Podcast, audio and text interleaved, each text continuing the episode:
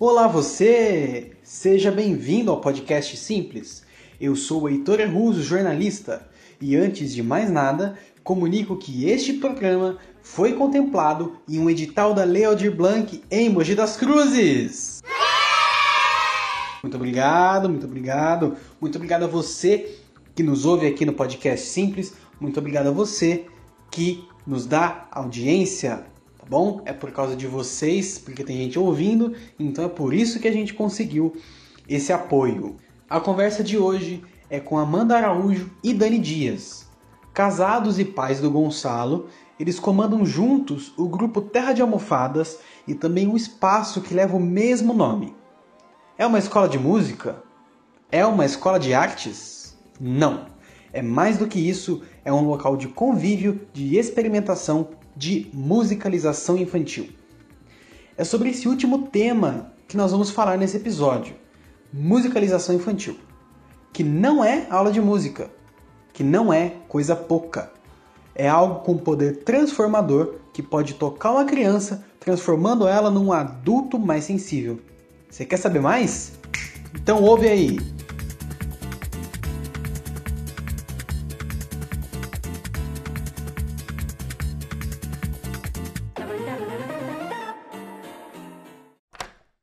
que é musicalização infantil? Não é aula de música. Não. Porque não tem esse conceito de, de repente, é, fazer com que a criança é, se desenvolva é, tecnicamente. tecnicamente né? Quer dizer, deve ter alguns conceitos que levam para essa linha, sabe? E a gente também não critica, não. Porque eu acho que sendo arte é benéfico. É, mas eu, eu ainda acredito que a, a nossa forma de fazer musicalização ela tem uma relação um pouco maior com, com, com aguçar de sentido. E a gente já tem, no caso aí, sentido da audição. E também aguçar a criatividade, aguçar alguns, algumas coisas dentro da criança que façam com que ela se desenvolva. É, entra muito mais como um instrumento de desenvolvimento, né?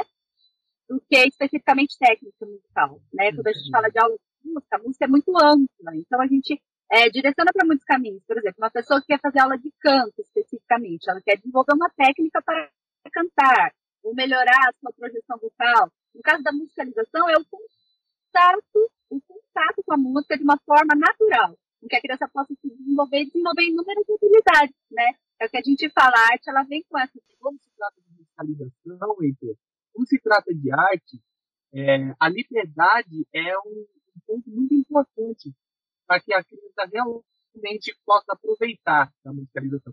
E quando você dá liberdade para a criança, ela te ensina tantas outras coisas. Então, também é uma oportunidade de troca, né? Porque você passa a ver coisas ali que não eram tão claras para você. É, vocês, enquanto professores, aprendem mais do que ensinam, talvez. Sim, sim constante. Na verdade, é, isso, o mundo nos leva a padronizar, a criar metodologias, conceitos, então, normalmente, até nós que a gente é, se firma aí no pé dessa liberdade, normalmente a gente tem uma metodologia, a gente acaba é, conduzindo a aula. Mas o legal é a gente se vigiar. Porque se a gente não se vigiar, a gente acaba só criando uma forma diferente de fazer o que, o que a gente já fez. Para quem está ouvindo, pode ser que ainda esteja um pouco abstrato. Uh, vamos dar exemplos práticos do que, do que são aulas de musicalização infantil. O que, que vocês fazem? Olha, a, gente, a gente é, tem uma, uma base bem legal de, de, de, ter conhecido do que é a estrutura da escola Waldorf e conhecendo um pouquinho, porque ainda é muito raro que a gente conheceu, a gente entendeu que dá para você olhar para a criança por faixa etária. Mas também é, perdoando, porque algumas crianças, aliás, as crianças evoluem de formas diferentes também. Apesar de ter uma padronização, a gente também tem que chegar de outra forma. Então, o que, a gente começou a fazer? Por exemplo, o Gonçalo, a gente tem um filho de dois anos e três meses. Nós começamos a colocar uma etapa para ele. Por exemplo, as crianças de dois anos, a gente acredita que esteja numa uma fase física e de pesquisa muito grande. Então, o que a gente costuma fazer? A gente costuma ofertar a elas a oportunidade desse desenvolvimento físico. Então, as atividades musicais envolvem é... experimentações, né, sentido, trabalhar com a questão física, de, de, reconhecimento mesmo, né? A gente fala que na escola, quando a gente vai trabalhar com a criança na educação infantil, existem algumas atividades para essa fase de desenvolvimento. A música, ela entra exatamente para brincar de música. Então, de que forma? Com movimentos, né? Movimentos musicais, corporais, mas que a criança ela vai se é, expressar de forma espontânea, mas tem dessa percepção corporal. Então, uhum. essa seria essa fase inicial que a gente chama de sensório motora, né? A gente não imagina quanto andar. É, por exemplo, então você pode andar com a criança de forma ritmada, brincando dessa maneira, com o instrumento também. Então, o Dani, geralmente, ele, ele parte, né? É porque com os pequenininhos, o Dani assume sempre, né? Ele parte desse de primeiro, ele brinca, né? Ele conta uma história, ele faz algum, algo assim, é, ilustrando, depois ele vai para o corpo e por último para o instrumento. Né, Dani? É, Geralmente o, são esses processos. Pequenos, eles são, a gente oferta muita coisa para eles, então a gente distribui os instrumentos e deixa com que eles experimentem. Cara, é, é, é libertador, porque você vê a criança, por exemplo, tentar tocar uma flauta com uma baqueta. E eu nunca pensaria nisso. Isso é, é, tá muito à frente da, da, da, minha possibilidade de entender a música. É, mas aí entra eu... um, um aspecto, acho que do lúdico da criança, do universo lúdico, porque a gente se prende a, a, certos conceitos, certas definições que a criança não tem, né? Ela tá descobrindo as coisas. Exato. A gente foi conduzido né? E daí quando a gente pega, por exemplo, a fase da, das crianças de três anos, eu, eu chamo de etapa do brincar. Então a gente tenta trazer brincadeiras de roda, brincadeiras de cantiga, atividades das quais ela consiga se desenvolver brincando. O, os quatro anos eu chamo de etapa do sentir, que é onde a gente começa a falar com a criança sobre é, sons graves, sons agudos. Então a gente começa a meio que a gente traz esse rótulo para a criança para que ela possa procurar. E é engraçado que a criança, às vezes, você fala assim, ah, mas o som do apito é grave ou é agudo? Ela fala, ah, é grave. Fala, não, o som do apito é agudo. Aí ela fala, não, o passarinho é agudo. Aí você começa a comparar o apito com o passarinho, você fala, putz, eu acho que ela tem razão e eu estar focado na minha definição. E daí a última etapa da musicalização que eu normalmente costumo pegar, porque depois a gente faz uma musicalização mais experimental é a turma do tocar, que é onde a gente pega todo, toda essa bagagem que é a turminha dos cinco anos. Que eles já desenvolveram as habilidades para chegar nisso, né? A gente fala assim, que é muito importante respeitar o tempo da criança. A criança ela tem a singularidade, que é a sua particularidade do seu desenvolvimento individual. Isso é um fato, né? É um olhar que cada um tem que ter. Porque numa é. turma com uma crianças de dois anos, você vai ver crianças que já desenvolveram certa, certas habilidades motoras, físicas e outras não. Então, é você ter esse respeito em relação a todas as turmas. Porém, quando o Dani diz chegar na etapa do tocar, é quando você trabalhou todo esse processo de desenvolvimento da criança e ela vai ter habilidade para poder chegar naquele instrumento de uma forma diferente do que uma criança, por exemplo, que não foi musicalizada, ou que não teve essas etapas de, de desenvolvimento forma, na música. Uma forma até mais criativa, né, de, de enxergar as coisas. Sim. Sim. Então, quando ela chega nos 5 anos de idade, a gente começa a falar com elas assim. Até então, a gente fala muito sobre o caos. Porque o caos é importante.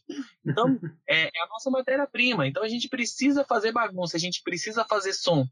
A gente precisa fazer com que a criança não fique inibida a pegar um instrumento e a tocar do jeito que ela quer tocar. Então, esse processo dos dois, que é onde a gente pesquisa, dos três, onde a gente brinca, e dos quatro, onde a gente sente, a gente faz com que a criança perceba que o som é possível. E quando ele chega nos cinco anos, a gente começa a dar algumas pinceladas de que para virar música a gente precisa começar a organizar esse caos.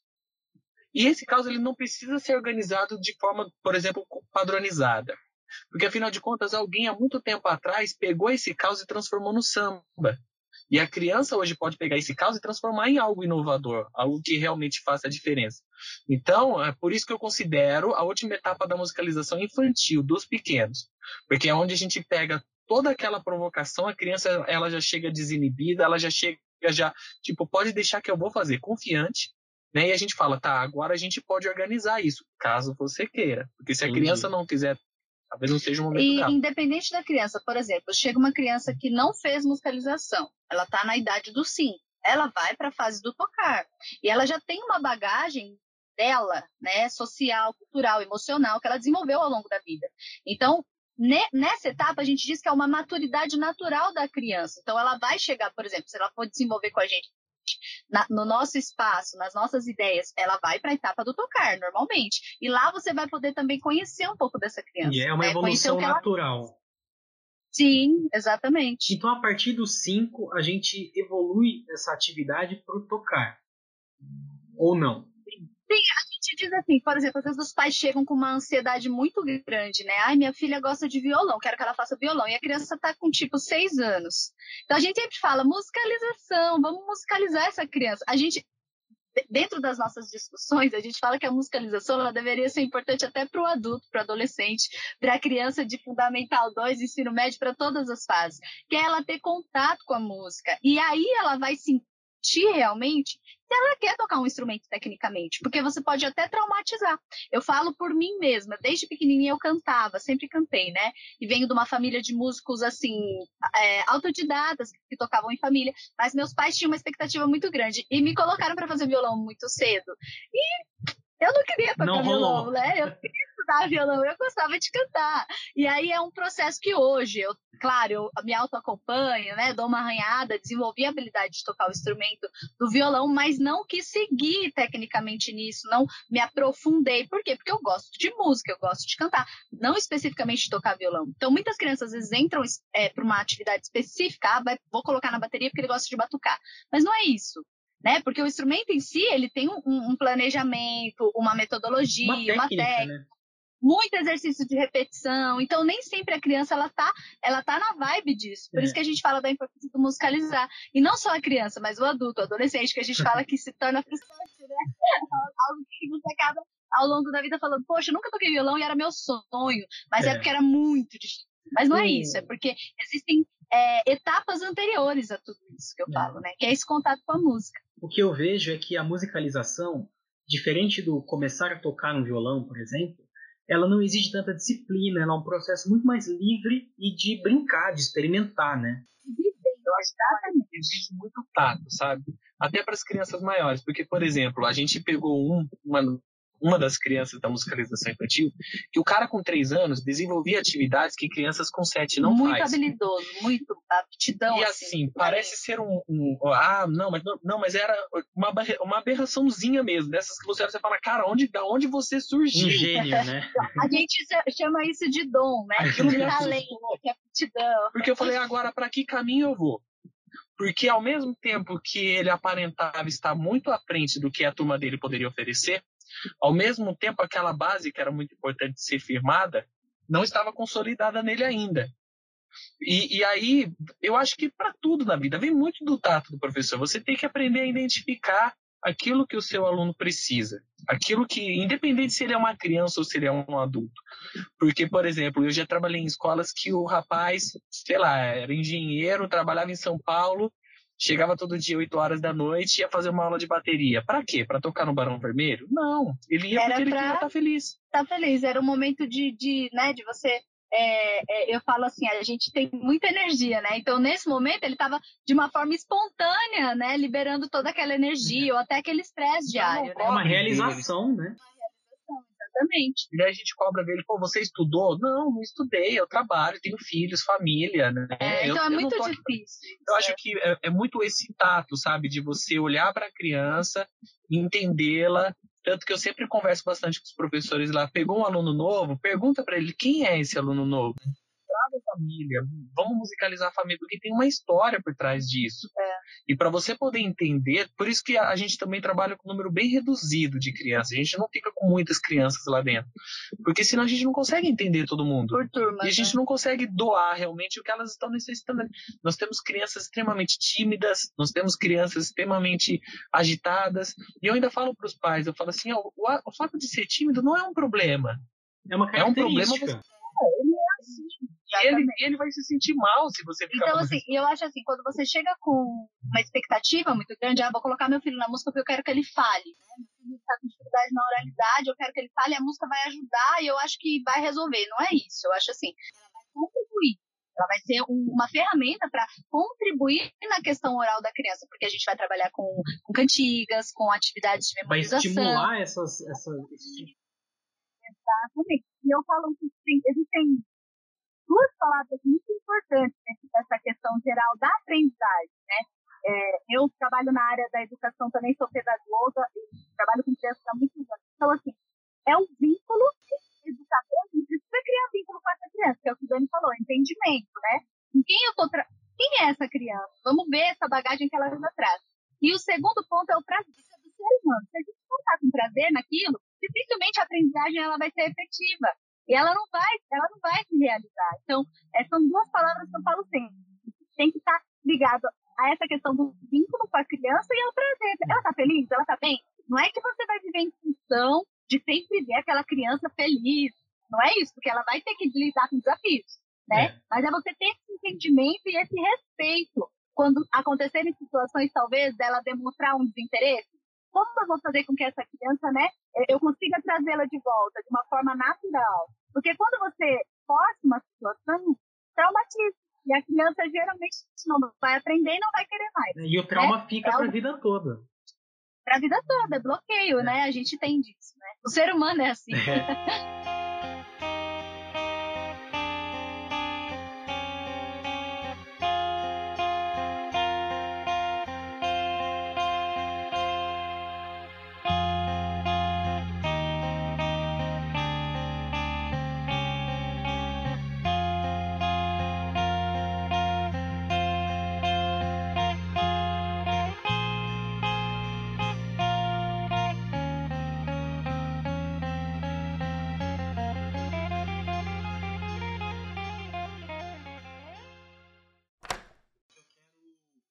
entender quais são os benefícios e qual é a importância da gente trabalhar a musicalização enquanto as pessoas ainda são pequenininhas, enquanto ainda são crianças.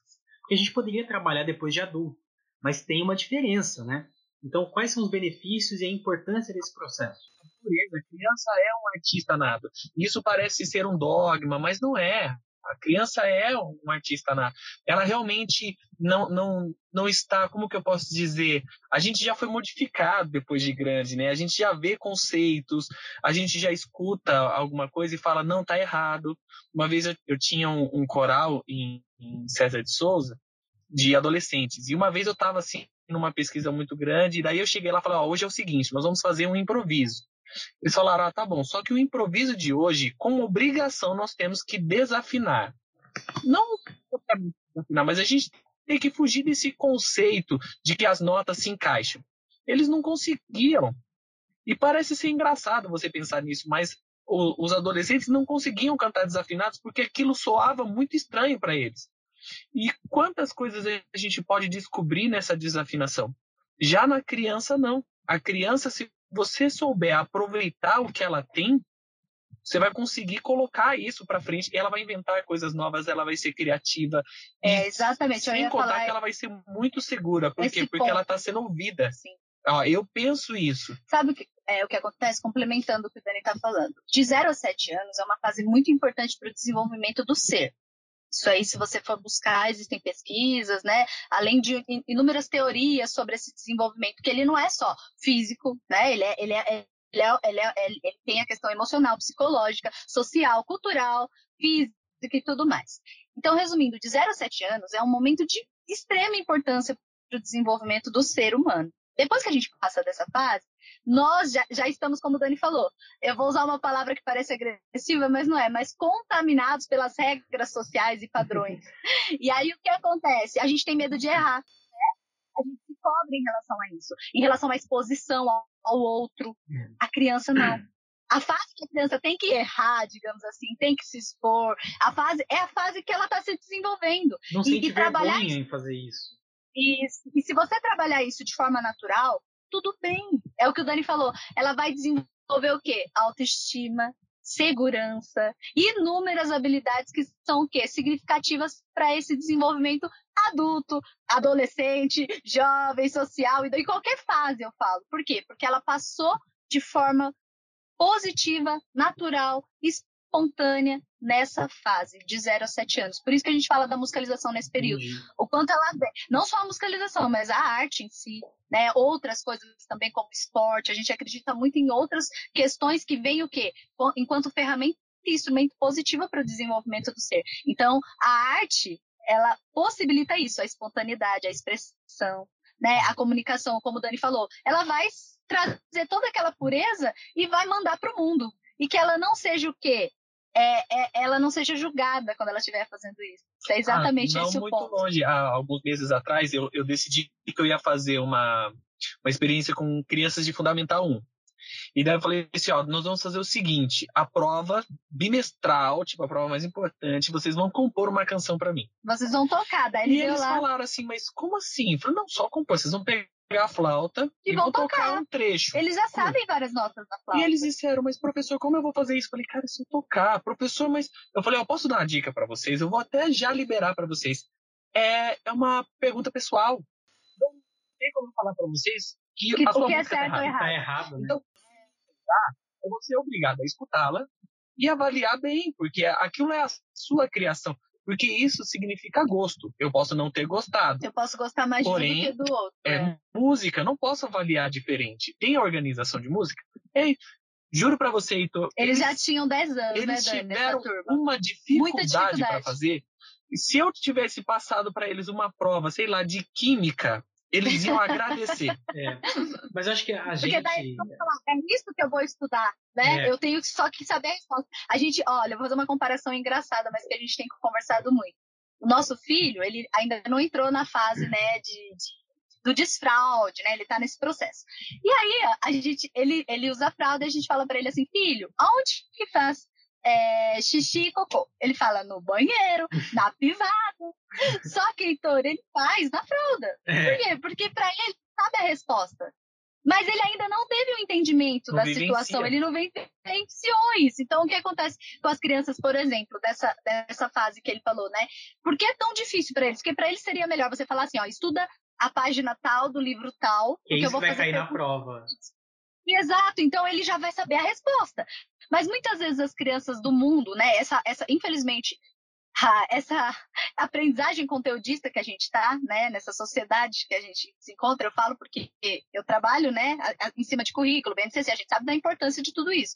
Porém, assim, essa preocupação conteudista faz com que a criança ela expresse isso também. Então, para ela é muito mais fácil estudar a respeito de uma coisa e ter uma resposta pronta do que criar. É.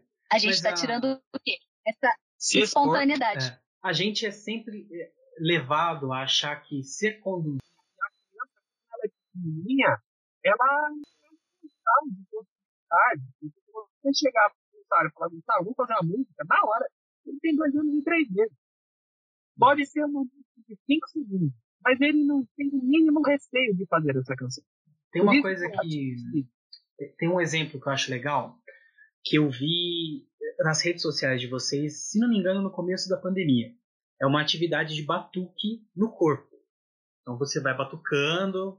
E, e o que é interessante é que eu sempre estou entrevistando o Dani, então ele já me disse de outras vezes uh, que essa atividade é legal porque não tem regra.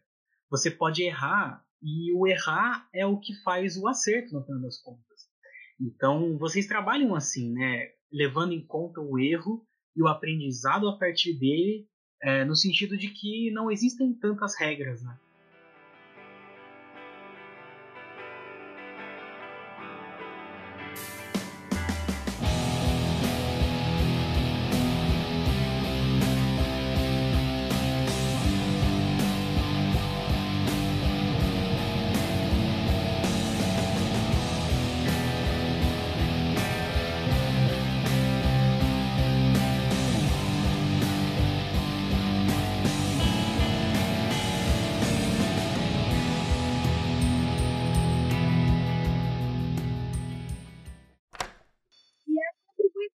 No sentido assim, tudo que a criança traz é, é algo que vai contribuir para o mundo. A gente fala isso para eles, independente da forma, gente. Como quando o Dani fala, não existe certo e errado. O que você tem dentro de si, coloca, né? Expressa. Por isso que a gente fala que de 0 a 7 anos é importante, porque nessa fase eles não têm todas essas preocupações quanto a padrão, erro, acerto e julgamento, que é o que começa a acontecer já depois de um período, né? Ele se expõe mesmo. É. Se você falar, vamos dançar, vamos rebolar todo mundo, e vamos que vamos. Vamos embora, né?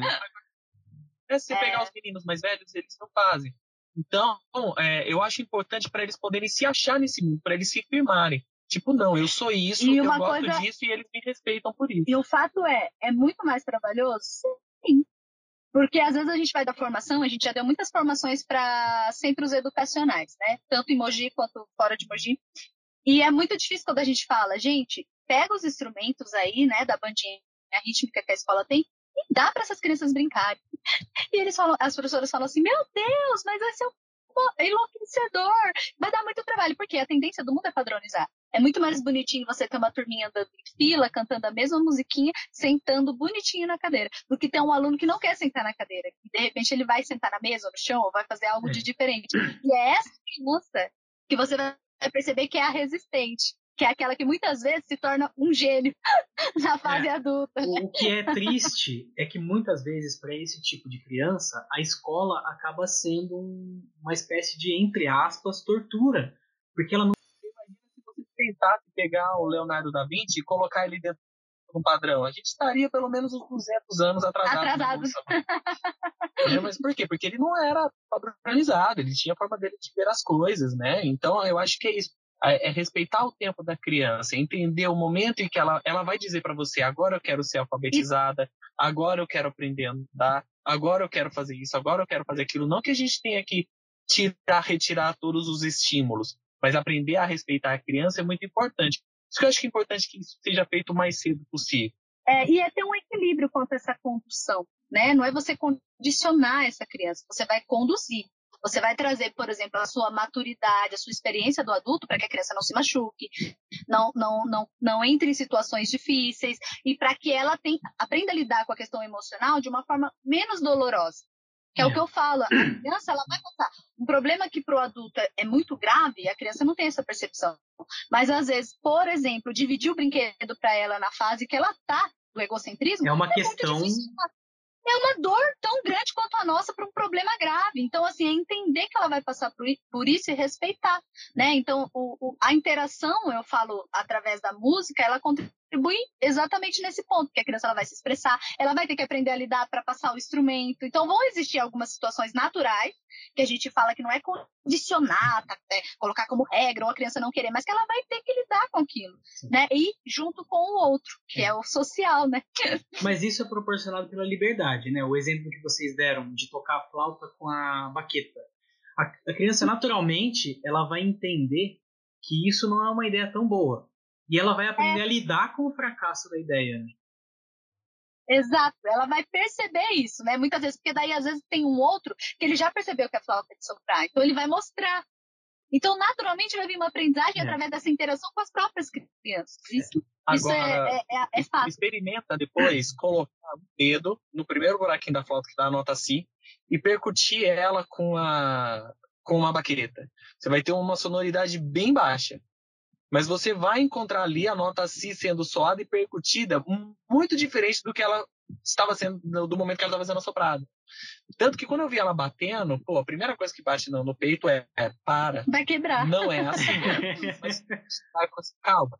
Calma. Vamos, é. vamos organizar isso. Deixa eu entender. Deixa eu tentar te ajudar a entender o que você criou aqui. E, e apresentar também outras possibilidades, mas sem, sem tirar essa, essa, digamos que essa criatividade da criança, né? Você apresenta também, olha, né? A gente vê em casa mesmo, nós temos baquetas de diferentes é, jeitos. A gente tem baqueta com, com, papel, baqueta só o lápis, ou só o pincel, ou uma baqueta com a cabecinha. E é interessante ver o Gonçalo, quando ele monta, a gente deixa algumas alguns instrumentos lá livre, né? Então tem panela, tem lata, tem, tem barrica junto lá. Fica uma bagunça organizada, às vezes, mas fica. E ele fala assim: vou montar, é, montar a bateria. Aí ele vai pegando e ele coloca no chão. E é interessante que ele pega as baquetas e ele experimenta. E você vê que geralmente tem uma outra que, que agrada mais a ele, uhum. que ele vai experimentar porque o som agrada mais. E muitas vezes pra gente, claro que não. Então, A tendência do adulto é não, essa baqueta é, é para tocar aqui. O que a gente faz é isso. E, e é exatamente algo que a gente foi aprendido, a gente foi ensinado assim, é. e a gente ensina assim. Então a criança acaba aprendendo, né? Que a cadeira, como o Dani sempre dá esse exemplo, é para sentar, né? Mas quando a criança é bebezinha, ela vai entrar embaixo da cadeira, é. ela vai, ela vai por dentro, ela vai experimentar. Né? Você já leu o Manuel de Barros, Heitor? Eu ia falar sobre ele. Eu já li algumas poesias dele que eu ganhei um livro quando eu estudava na escola. Eu tinha, não lembro o nome do livro, mas tinha algumas poesias. Isso, esse mesmo. É. Esse mesmo. Ele, ele, esse livro do Manuel teve distribuição gratuita e é um livro excepcional que eu falo assim que todos deveriam ler. E Manuel de Barros ele é uma grande referência para nós porque ele é, é, incrivelmente ele tem essa questão de olhar o mundo de uma forma diferente, né? E ele fala é, é num documentário que ele escreveu sobre as três fases da vida, né? A infância, a fase adulta e a fase é, de maturidade do idoso, acho que era isso, né? Dividido em três fases, eu não tenho certeza. E aí a, a moça ela fala para ele assim, mas por que, que você só escreveu sobre a infância? E ele morreu lá com seus quase 90 anos, né? Ele fala, porque eu só tive infância. Então é muito interessante você boa, ver esse né? olhar. É, a gente... Ele, ele, tem uma, uma frase dele, eu não lembro exatamente, mas diz assim que as coisas não, não aguentam mais é, ser vistas por seres humanos banais né? Então, é o ponto de vista da coisa, né? Tipo, o carrinho de supermercado não aguenta mais ser olhado por mim. Porque eu só dou a ele a essa função. Essa função. Agora, se eu colocar esse carrinho dentro de uma sala e colocar uma criança lá dentro e botar uma câmera, você vai ver o, o, o quão condicionado eu sou na minha vida. Porque é. a criança, ela vai inventar um milhão de formas.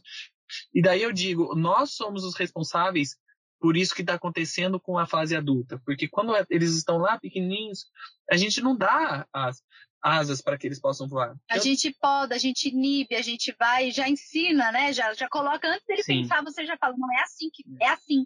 Eu quero é, traçar é, né? um quero traçar um paralelo uh, ah, para a gente concluir essa ideia dos benefícios. Uh, uma criança musicalizada é no futuro um adulto mais criativo e um profissional melhor. É isso? A gente pode dizer isso? Ó, é, é claro que isso vai variar dessa questão de da individualidade, da singularidade de cada ser, né? Mas eu acho que você oportuniza muito mais. Então, assim, a criança que ela tem contato com a música, ela vai sim ter um olhar diferente sobre, sobre o mundo. Eu, eu penso dessa forma, porque a arte ela vem com essa, com essa contribuição. É, a sensibilidade, a percepção, né? É, ela é diferente. Então, assim, é, se você. É porque eu não sei, teoricamente, te dizer, né, dentro desses grandes, grandes nomes, digamos, da sociedade, né, se teve ou não contato. Mas a gente fala que quando a criança ela é feliz nessa fase de desenvolvimento, ela vai sim ser, ser um ser humano melhor, no sentido de, por mais que ela vá lidar com dificuldades, desafios, problemas emocionais, ela vai ter um olhar um pouco diferente sobre o mundo. Eu poderia dizer que ela tem uma tendência a ser uma criança mais segura, segurança, mais autoestima. criativa e ela saiba lidar com, com, com, porque isso são coisas que a arte te dá a possibilidade. Por exemplo, matemática 2 e 2 são 4 e, e ponto, né? Na música, na arte, não. Você tem possibilidade de colocar a sua opinião ali. Não, eu acho que não são quatro. Né? E a pessoa não vai poder contestar isso porque é aquilo que a gente falou, tem é. muita ligação com o gosto. É subjetivo. É Sim. Sim, exatamente. Então eu acho assim, claro que não existe um, um, um fator X de que não vai ser dessa forma. Mas nós acreditamos que a pessoa, o ser humano, que na fase de desenvolvimento, ele é respeitado, ele é feliz e ele tem contato com arte, dificilmente vai dar errado. a gente está falando em benefícios, e em coisas boas, em, em segurança, autoestima. Eu vou deixar com vocês a questão X, que é a gente tem só coisa boa relacionada à arte, ao ensino de arte, mas a gente não tem arte nas escolas. Cadê a música nas escolas? O que, que acontece? Por que, que isso está assim, gente? Acho que está na formação, sabe? Eu converso muito com a Amanda ela às vezes fala assim: ah, Dani, parece que você não gosta de pedagogo. Não, gente, eu considero o pedagogo uma das profissões, aliás, a profissão mais importante do universo. Considero mesmo. Mas eu também acho que é, o que, que acontece? Nós não, não sabemos muito por que, que a gente entrou nesse universo, sabe? Eu entrei nesse universo quando eu tinha 11 anos de idade e minha tia me levava para dar aula. Como diz Manuel, não sei se sei fazer outra coisa. Faço porque faz parte do meu ser. Agora, eu encontro algumas pessoas que no decorrer da, da, da vida acabam escolhendo pedagogia não porque aquilo porque aquilo faz parte do, do, do ser, faz parte de mim ser pedagogo, mas porque era a opção que achava digamos que, mais que é mais acessível também, né? Então, o que eu penso, Heitor, ela vai muito na valorização da questão da formação mesmo. Infelizmente, eu sou eu sou pedagoga hoje, eu sou é, eu ministro, eu sou professora da rede municipal, concursada, sou funcionária pública de Mogi. E eu vejo assim, eu trabalhei sempre tive essa questão com a música porque é uma história familiar, né? Meus pais cantam, meu tio tocava sanfona, então eu vim nesse universo. Sempre gostei de música e quando eu estava na minha fase é, de ir para a fase da profissão, eu na época sempre estudei em escola estadual, eu fiz o ProUni, né? E aí eu consegui é, o, o, uma bolsa de pedagogia. Na minha vida, aquilo foi fantástico. Por quê? Porque eu sempre gostei de, de, trabalhar com a arte. E aí, elencando a parte educacional, eu já dava aulas de canto, então aquilo agregou. Só que eu sempre tive, não, eu quero estudar música. Então, quando eu tive condições financeiras para isso, uhum. eu, eu, me formei num conservatório, me especializei em música. E hoje eu falo o quê? Eu trabalho na rede municipal com os, os anos iniciais do fundamental. Então, eu alfabetizo. Né? E claro que a música, ela é, ela é o meu maior, a minha maior ferramenta. Então eu sou muito feliz trabalhando na área educacional, por quê? Porque eu trabalho com música, eu não deixo de utilizar essa linguagem e não deixo de trabalhar com a pessoa, que eu gosto, tá. eu falo que a gente trabalhar na área da educação e da música, você tem que gostar do outro. Resumindo, no, na pergunta que você fez, o que eu vejo? A exigência do professor de ensino de educação infantil e fundamental ser polivalente é complicado. Então, assim, eu acho que dentro dessa questão de valorização do profissional, não só com boas formações, mas também ter esse olhar do profissional da música especificamente, que nem o Dani, ele tem licenciatura em música. Seria excepcional se a gente tivesse em cada escola, Heitor, um professor de música, um professor de artes, um psicólogo, um assistente social, digamos, por quê? Porque é ali que começa tudo. Seria então, um é ter esse olhar isso. exato do quanto essa fase é muito importante. E do quanto a gente só vai conseguir transformar o mundo e todos esses problemas que a gente tem, eu acredito nisso. Na educação, na Mas, Amanda, cultura. E a música começa na escola. Você disse que você trabalha a música como um dos principais recursos no ensino municipal. Sim, é o que eu falei. Na verdade, nós, enquanto professores alfabetizadores, ou que trabalhamos, eles denominam como professor de educação básica, né? Polivalente. Você tem, sim, no currículo que trabalhar. A gente tem lá é, matemática, língua inglesa, história, geografia, ciências e arte. Dentro da arte se encontra música, é, teatro, artes visuais, né? E assim por diante, essas inúmeras linguagens. Então, a gente, enquanto professor, tem que trabalhar uma vez por semana, duas vezes por semana, tem lá certinho de acordo com o currículo. Porém, é o que eu falei para você, será que esse profissional, ele tem esse preparo? Ele teve contato com isso? Ele gosta É muito superficial, é muito. É, é, algo muito assim, que é uma pincelada. Você vê algumas coisas, mas para você se aprofundar, como você falou, ele gosta. Então você vai ver a característica do professor na turma. Então, o professor que ele gosta mais de ciência, você vai ver que aquela, a criançada ela, ela, desenvolve naquilo. Que nem as minhas turmas, a gente trabalha muito arte, muita música, muito, muito essa linguagem. Mas por quê? Porque eu gosto, é como você falou, é algo que faz parte da minha pessoa. É. Eu acredito que sim, é assim. É, eu acho que a gente está alimentando isso, viu, Heitor? É uma. Porque o que, que acontece? Eu acho que a mídia não, não colabora, porque eu não considero. É, é uma opinião minha e aí a gente entra no gosto, tá? Eu não considero de grande valia aquilo que ela abaixo praticamente pela mídia, não só pela, pela televisão e pelo rádio, mas até pela internet, porque a impressão que eu tenho é que eles incentivam a gente a escutar determinadas coisas que eu não acho é, muito proveitoso. Isso, esse descaso acaba chegando na família e a preocupação do pai é o quê? Se o filho estava sendo alfabetizado ou não, é português e matemática. Ele está tendo lição de casa ou não. Então, na verdade, quando a criança não tira uma nota boa na aula de música, a mãe, tipo, ah, tá. deixa quieto, entendeu? Tá Mas deixa eu te perguntar uma coisa. Na, por quê? Porque a impressão que eu tenho é que o filho nasce, a mãe já pensa em qual federal que o cara quer passar. Então, conclusão, toda a força foi depositada dentro do, do, no, num lugar, né? E agora é difícil a gente reverter, porque eu até trabalho em escolas que tem esse pensamento um pouco libertador, que entende a importância de entender um pouco a, a sensibilidade, né, de entender um pouco a sensibilidade, mas eles não conseguem ultrapassar a barreira do pai. Porque o pai ainda bate de frente com algumas questões. Ah, mas isso é só culpa da família, isso é culpa da escola. Eu acho que é todo um sistema que está girando e a gente tem dificuldade. Esses dias eu vi uma frase. Que... Sim, eu vi uma exatamente. frase que eu achei muito bacana que dizia assim: a, a educação infantil é muito mais importante do que a faculdade, mas vocês não estão preparados para essa conversa. E eu acho que é exatamente isso. Para para pensar. É muito é mais base, importante né? do que a faculdade. Se é você não transforma a educação infantil em algo bacana, a criança cresce e vai fazer uma pedagogia sem ter a real necessidade de ser um pedagogo. E ela vai estar com 40 crianças ali dentro. E nem sempre, isso não é um padrão, nem sempre conseguimos desempenhar um bom papel, porque nem sempre a pedagogia fazia parte da existência é. dela. Então ela já ela começou, não, não, teve essa base boa, foi crescer. E daí como explicar, por exemplo, para a professora, que no caso não provavelmente não vá é, ser 100% a favor de se colocar música lá dentro, porque ela tem tantas outras coisas para fazer.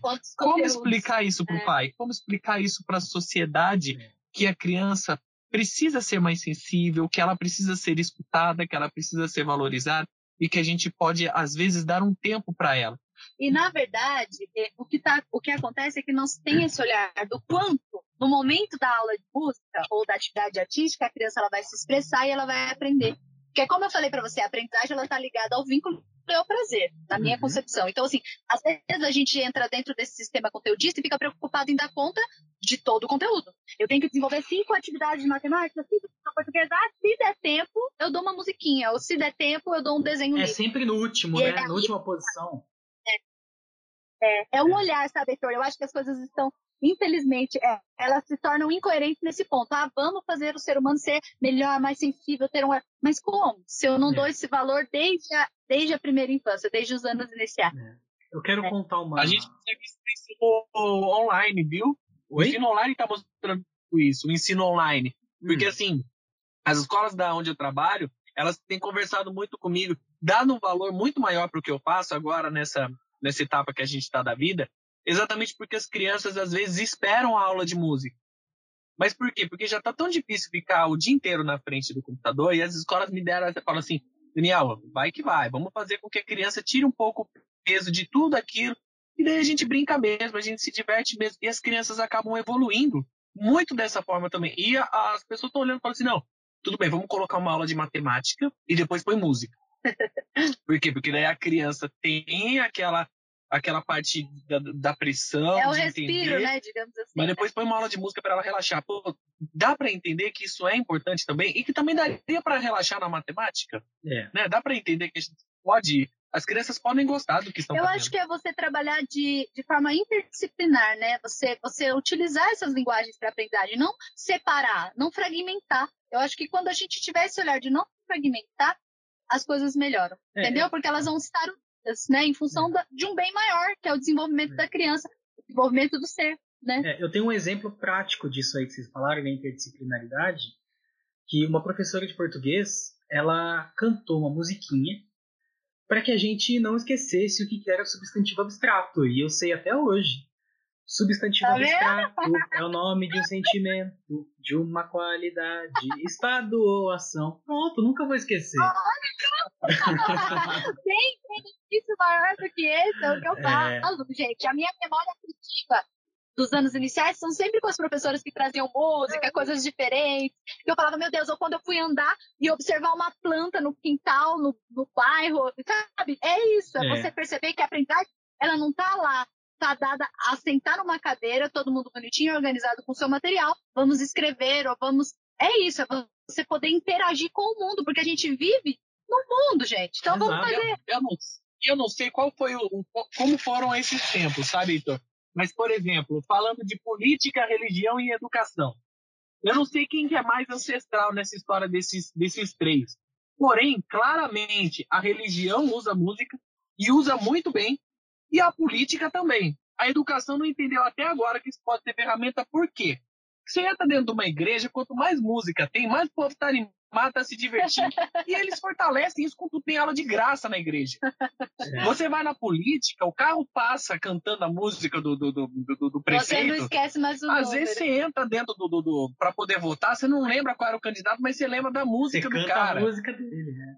E aonde que a educação não entendeu que isso pode fortalecer também? Isso é. pode ser uma boa ferramenta? Na verdade, assim, já se tem né, essa questão de estar no currículo tal. O que está faltando mesmo é colocar em prática, como eu falei, é ter esse olhar de, de repente, ter um profissional, que nem as escolas particulares, muitas já têm.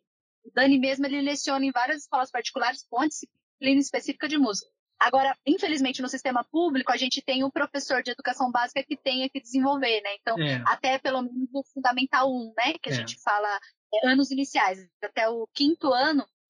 Considero uma outra, um outro fato que o professor de música na escola, ele não é um mero, e um mero mesmo, um mero professor de eventos. Porque muitas vezes a escola colo nos coloca nesse, nessa, nesse patamar também, entendeu? O professor de música é o cara que ensaia o coralzinho para poder apresentar no Natal. É o cara que ensaia a musiquinha da formatura. É o cara que ensaia a musiquinha da festa junina. Da e daí, o que, que acontece? Todo mundo espera que você simplesmente é, arrume apresentações para a escola, para a escola poder mostrar. Graças a Deus, eu trabalho em escolas que já têm uma visão muito diferenciada. E sequer me cobram, por exemplo, de apresentações. Porque eu falo, quando a gente estiver preparado, você vai saber. Eu vou te avisar, ó, a gente tem algo formado aqui. Mas a nossa intenção não é preparar crianças para apresentações. Entendi. A nossa intenção é utilizar da música para que ela evolua. Ainda tem essa confusão, viu, Heitor? E muito forte. A gente conversa com amigos e a gente vê que a grande maioria das escolas ainda confunde as coisas.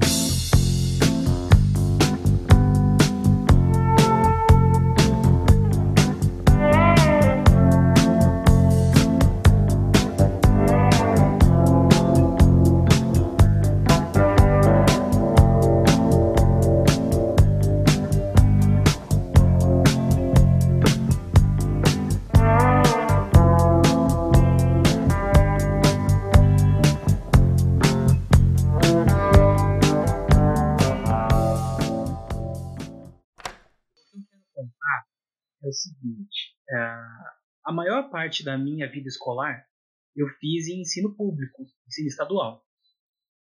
E, e no ensino estadual eu não encontrei nenhuma forma de musicalização ou de música.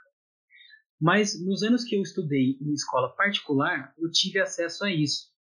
E, e quando eu estava na quinta série, que hoje é o sexto ano, eu tinha 11 anos, né? Uh, um professor ele ofereceu aulas interessantes de, de, de, de, musicalização. Ele propunha um exercício parecido com o corredor de vocês, que nós vamos falar daqui a pouco. Uh, ele propunha o seguinte: a gente levou para a escola canos de PVC e a gente levava chinelos velhos e batia em cima.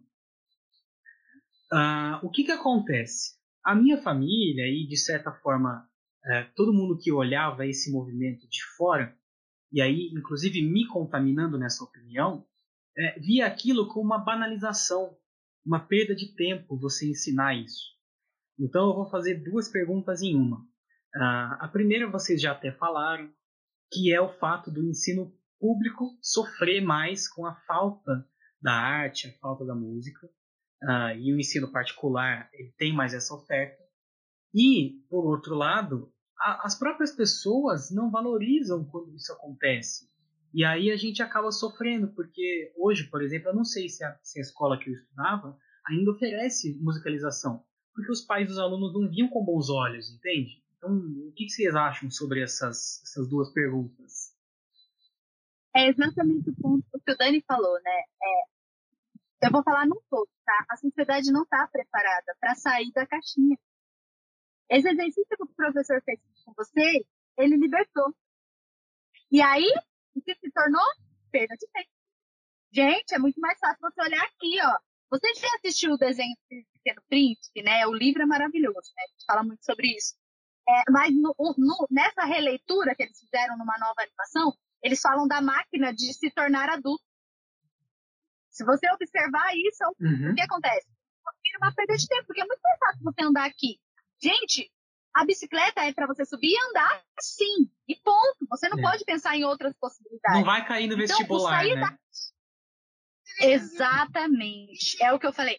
É, o, Heitor, dentro do sistema, até público, a gente tem, né, sempre. As, os métodos de avaliação são, são atividades que a criança tem que preencher gabarito. Por quê? Porque o mundo está assim, ela só vai passar num concurso público, ou ela só vai conseguir uma, uma, uma faculdade, principalmente quem vem do sistema público. Se ela souber fazer o quê? Avaliações com, com questões objetivas e preencher gabarito. Então, essa é a nossa preocupação. Tá tudo errado, é o que eu falo. Errado, não, desculpa. Tá, tá tudo é, distorcido. Então, como é que a gente quer pessoas mais sensíveis, um olhar diferente, transformador, que pode ser realmente é, atuar e modificar a realidade que ele vive, se ele não, não, não tem oportunidade para isso. Então, dentro dessa questão do que o professor fez para você, você não esqueceu quantos anos você tinha? Eu tinha 11 Marcou, anos. É. Marcou a sua vida. E de certa forma ou de outra, independente do aprendizado que você teve em relação a isso, você foi tocado, Heitor. Você foi tocado por é. aquilo. É isso, a gente precisa ser tocado, a gente precisa ser ouvido, a gente Mas precisa sabe o que, que acontece? de pessoas que façam isso. Por mais que eu, que eu me sinta, como você disse, tocado por isso, é, na época não era uma possibilidade eu entender que eu era tocado por isso, porque quem estava à minha volta não valorizava uh, essa atividade, entendeu? Então eu, enquanto criança, eu não pude absorver tudo que aquele professor Sim. poderia ter me passado que é muito triste. Eu poderia, por exemplo, ser um músico hoje. Quem sabe? Sim. Sim. Só que é aí que tá. Os benefícios da música, ele não vem só para isso. Você é um cara que tem um olhar diferente, porque você está aqui trocando uma ideia sobre reflexões acerca disso. E está revolucionando. Está revolucionando. Se você parar para pensar, vai saber se não foi o toque-toque no PVC e o olhar desse professor que não fez você hoje refletir acerca disso, de se incomodar com esse padrão de mundo, Heitor.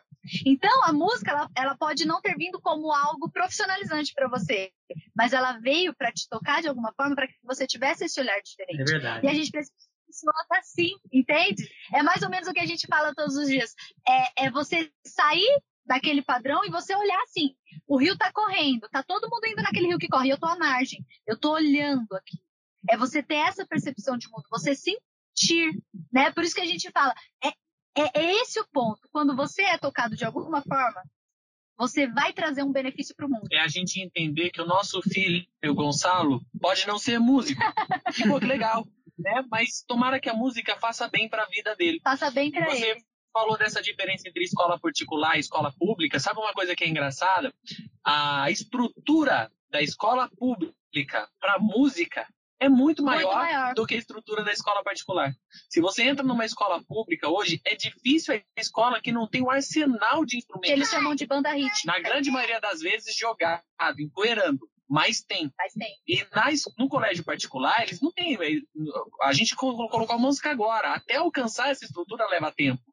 E as escolas públicas todas já, já tem. A gente deu várias oficinas em várias escolas aqui. Que tinha uma banda rítmica com xilofone, metalofone, instrumentos extremamente caros. É. Muitos bem cuidados, mas muitos que estavam lá. Sim. Mas porque não tinha um profissional lá dentro também. E eu acho que é exatamente essa preparação, né? É, é fazer um, projeto de, de, de você oportunizar o acesso a esses profissionais também. Porque não são todas as pessoas que têm acesso a isso durante a vida. Então não é porque eu me tornei um pedagogo que eu vou saber trabalhar com música. É muito difícil. É a mesma coisa de você pedir para que eu, sei lá, aplique uma injeção em alguém. Eu, eu nunca trabalhei, nunca vi, fazer, não tenho. Né? Possibilidade, eu não vou saber fazer. Então, eu acho que é isso, é você ter esse olhar de valorização quanto ao profissional da educação, que vai trabalhar com essas diferentes linguagens. Em relação à sua família, quando você falou de valorizar, eu diria que eles não tinham o entendimento. Porque eles também não foram preparados para isso, eles não foram ensinados a isso. Então, era banal, era algo que era perda de tempo. Então, a gente também tem que ter esse, esse olhar de não julgar as pessoas, porque elas não foram, elas não foram tocadas, é. entende? É para a gente finalizar a conversa, uh, quem está uhum. ouvindo pode não conhecer o Terra de Almofadas. Uh, tanto o Terra de Almofadas enquanto um grupo musical e também o Terra de Almofadas enquanto espaço, uh, enquanto é, escola de arte né? E, e, vivências, não só arte. Então, é, podem fazer a propaganda de vocês, o que, que é o Terra de Almofadas, e nessas duas vertentes aí podem falar. Então, o grupo Terra de Almofadas ele surgiu em 2013 e ele surgiu porque tanto eu quanto a Amanda nós éramos musicalizados, é, a gente trabalha com musicalização, só que a gente vivia nos avessos de algumas coisas que a gente via. Acho que como todo artista tem isso dentro de si. e a gente resolveu que a gente deveria fazer a diferença no mundo e montamos um grupo de músicas infantis e começamos a nossa trajetória em aniversários. No decorrer das coisas, eu é, comecei. É, eventos particulares. É, no decorrer das coisas, eu comecei a compor com crianças, porque eu já estava começando a pensar dessa forma que a gente pensa hoje. E dessas composições surgiram trabalhos que a gente acabou fazendo nossos três CDs. E o primeiro se chama Nós Estamos Chegando, Você Vem. O segundo se chama Valso Bem TV. E o último se chama Misturador. Esses três CDs a gente gravou com uma ideia próxima do que a Teca de Alencar faz, que é uma grande professora de música. Uma referência que é a música sendo composta pelas crianças, arranjada pelas crianças e também executada pelas crianças. E, e, isso mostra o quão a musicalização é importante, porque afinal de contas a gente não está fazendo. As músicas que fizemos não era tão simplesmente para vender e, e, ganhar dinheiro, sabe? Era, tinha uma, uma necessidade muito grande da gente utilizar isso com as é, crianças. Não é comercial, né? É, com que isso fizesse sentido. É lógico que consequência da qualidade, a gente vendeu alguns CDs, sim, isso faz bem para o grupo. E no decorrer das coisas a gente falou, não, vamos montar então projetos, né? E aí a gente começou a montar os nossos shows, a gente colocou é, circo, colocou teatro, a gente realmente começou a trabalhar com espetáculos para poder vender para as crianças. O grupo Terra de Almofadas, inclusive Terra de Almofadas, o nome era para ser Guerra de Almofadas, uma sugestão minha. Mas a Amanda achou que Terra de Almofadas ia ficar mais bonitinho, ficou Terra de Almofadas e hoje eu acho que a marca é, definitivamente cresceu muito sendo Terra de Almofadas. Talvez com Guerra de Almofadas não tivesse uma abrangência tão grande. E, e a gente começou dessa forma. Hoje nós já somos um grupo consolidado, a gente já é, vende é, conteúdos digitais, é, estamos parados por conta da, da, da pandemia, mas a gente fez bastante evento, tanto em aniversários quanto em, em espaços culturais. Então, o grupo Terra de Almofadas ele foi fortalecido dentro dessa premissa de fazer música de qualidade para as crianças. Quem quiser aí, ouvir, o... tem no YouTube e no Spotify, né?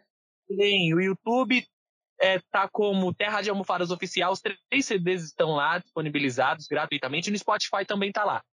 Se alguém quiser ainda CDs, nós temos apenas o terceiro, que é o misturador. Os outros a gente não faz mais. Tá. Os dois. Como o Dani fala, né? Vender para as crianças, oportunizar né, um repertório cultural de qualidade, com base em pesquisa e também vivências de cultura popular. E a gente fez parte de um grupo chamado Jabuticaqui Excepcional, em Mogi, que trabalha isso. É um grupo de pessoas que entram, é, fazem pesquisa a respeito disso, trabalham um repertório cultural cultural brasileiro maravilhoso e a gente aprendeu muito lá.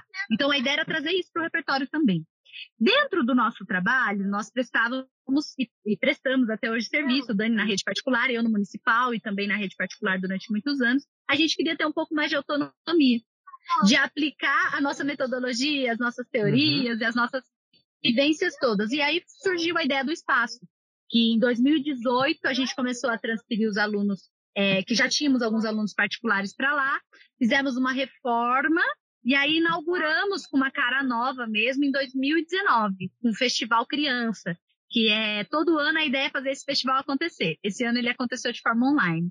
E o espaço ele fica na Vila Lavínia, aqui em Mogi das Cruzes, e ele funciona do período da tarde para a noite. A gente estava abrindo a partir das 15 até as 21 aproximadamente, com atividades de circo, arte circense com o Matheus, que é um parceiro, composição corporal, que é dança, com a Bia Pozo, cordas com o Kelvin Lucas, que trabalhava essa ideia da criança poder interagir com guitarra, contrabaixo, ukulele, violão, viola caipira, e aí sim depois ver se seguiria para um, um instrumento específico, a musicalização com o Dani e eu com as aulas de campo e atividades de práticas de voz em grupo, né?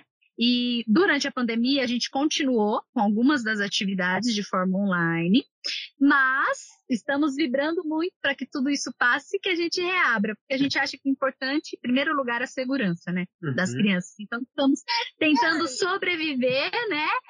para manter o espaço vivo, então a gente está trabalhando muito de forma online. Não é a forma com que nós gostaríamos, que a gente gosta muito de interagir, de estar tá fisicamente, uhum. de estar tá próximo, mas não deixamos de, de, de continuar é, tocando o trabalho e colocando as ideias, né? Dando sugestões para os pais estarem com essas crianças em casa, as famílias e também para os professores poderem utilizar, Sim. né? Dentro desse ensino remoto aí, ensino online. Mas o espaço fica na Vila Lavini, claro, vai estar de portas abertas para vocês quando a gente reabrir. Por agora, estamos, estamos no Instagram, Terra de Almofadas Oficial, YouTube, Terra de Almofadas Oficial, e no, no, nosso Facebook também, Terra de Almofadas. Aí. É, Só procurar a gente. Se eu puder dar mais uma dica é, para quem ouve aqui o claro. podcast simples, é o seguinte: durante a pandemia, o, o Espaço Terra de Almofadas inaugurou um, um produto novo, vamos dizer assim, que é o corredor misturador. Misturador que leva o nome do último disco deles, que o Dani falou, e é um corredor de experimentações musicais. Então, quem está ouvindo aí, se sinta, por favor, curioso e vá nas redes sociais do Terra de Almofadas ver o que, que é. Tem até um documentário sobre o, ah, o corredor.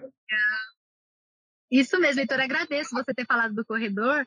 E aproveitando, como você disse, a gente conseguiu, em parceria com Rodrigo Bittencourt e o Foto Lima, que é uma empresa maravilhosa, né? Que fizeram pra gente um documentário lindo. Ele é curtinho para as crianças também poderem assistir, né? Ninguém merece um documentário com mais de uma hora. então, ele é curtinho para as famílias poderem entender um pouco do que é o corredor. Então, lá nesse documentário a gente explica, né, como foi esse processo e é um corredor exatamente de experimentação sonora, com inúmeros materiais, que muita gente tem em casa. Uhum. Então fica a dica aí para vocês verem e quem sabe montar aí um, um espaço de experimentação em casa, né?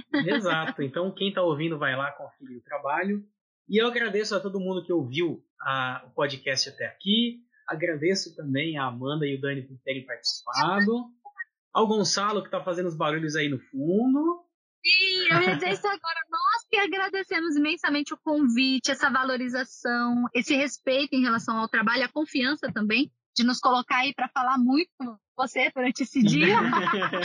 e dizer que o Gonçalo participou ativamente do começo, um pouquinho do, do meio para o fim, mas muito obrigada mesmo. Assim como fica... ele participa de tudo sempre, né? é, faz, faz parte da essência dele estar aqui. E é legal porque a gente demonstra, eu acho bacana quando você falou. A, ele tá falando aqui no fundo, também colocando a opinião dele, agradecendo a você, tá? E, e, é legal porque essa é a nossa natureza. A gente, a gente gosta muito de ser pai, a gente gosta muito de ser professor, a gente gosta muito de criança. Então, eles estão sempre com a gente mesmo. Então é, é gostoso no fundinho ter uma criança falando para poder exemplificar como que é a nossa vida, né? Acho que não teria som melhor. Ah, gratidão, viu?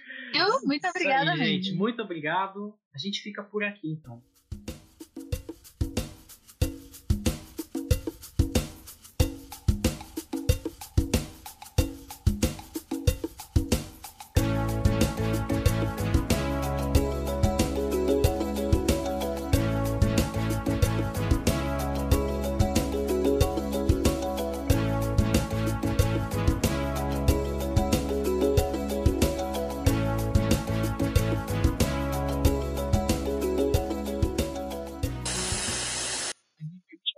Também que o professor de música na escola. Oi, Gonçalo! Fala, oi. Fala, tô comendo aqui. Deixa eu retomar aqui para você poder fazer, que você vai editar isso depois, né? não, Ou não, vou né? deixar.